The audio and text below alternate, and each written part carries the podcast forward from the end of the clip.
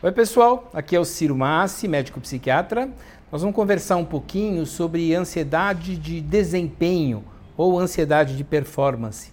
Todos nós é, ficamos normalmente ansiosos, por exemplo, diante de uma prova, por exemplo, diante de, uma, de ter que apresentar alguma coisa em público, é, ou de ter que falar num grupo de pessoas, ou ter que interagir com pessoas que eu não conheço, enfim é, é, normal que você sinta algum grau de antecipação de problema, algum grau de perigo mesmo diante desse tipo de situação. Porque você está avaliando não apenas o seu conhecimento, no caso de uma prova, mas está entrando em jogo a sua autoestima, está entrando também em jogo, por exemplo, o, a sua remuneração, no caso de um emprego, está entrando em jogo a, o modo como as pessoas podem lhe considerar, enfim, está entrando em jogo uma série de situações ah, quando você vai ter ah, alguma necessidade de desempenhar alguma coisa, né?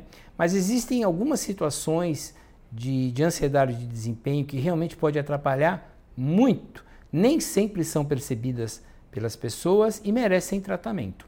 Ah, uma ansiedade mais clássica que a gente conhece de desempenho é a ansiedade de, por exemplo, fazer apresentações em público.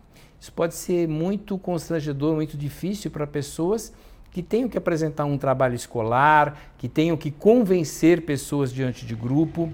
E essa é uma das formas de, de medo, de, de ansiedade mais conhecidas e mais comuns ah, nos ambientes sociais. Outra forma de ansiedade de desempenho ah, é, que é bastante cruel é a ansiedade de desempenho escolar. Né?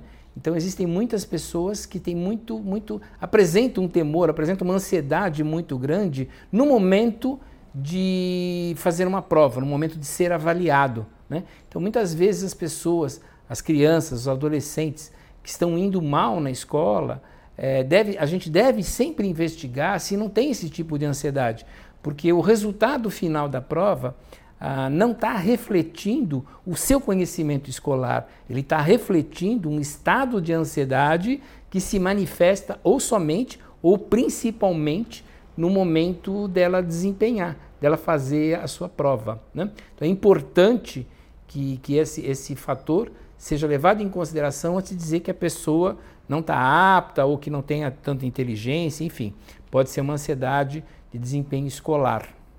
E o terceiro ponto, a terceira ansiedade de desempenho aqui, que é bastante cruel também e que merece tratamento, é a ansiedade de sucesso. Existem pessoas que parece que vai, vai, vai, tá chegando no último momento, bimba, cai. Vai, vai, vai, tá chegando no último momento, cai. Não consegue completar, não consegue alcançar o, o sucesso que poderia estar alcançando.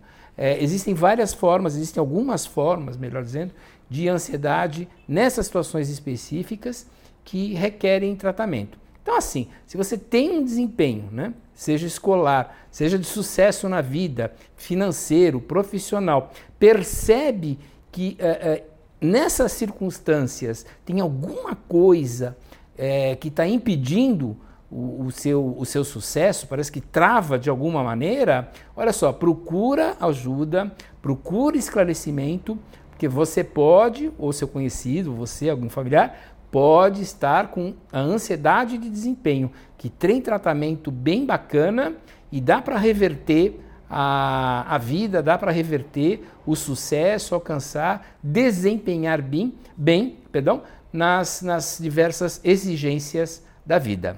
É isso aí, pessoal. Muito obrigado.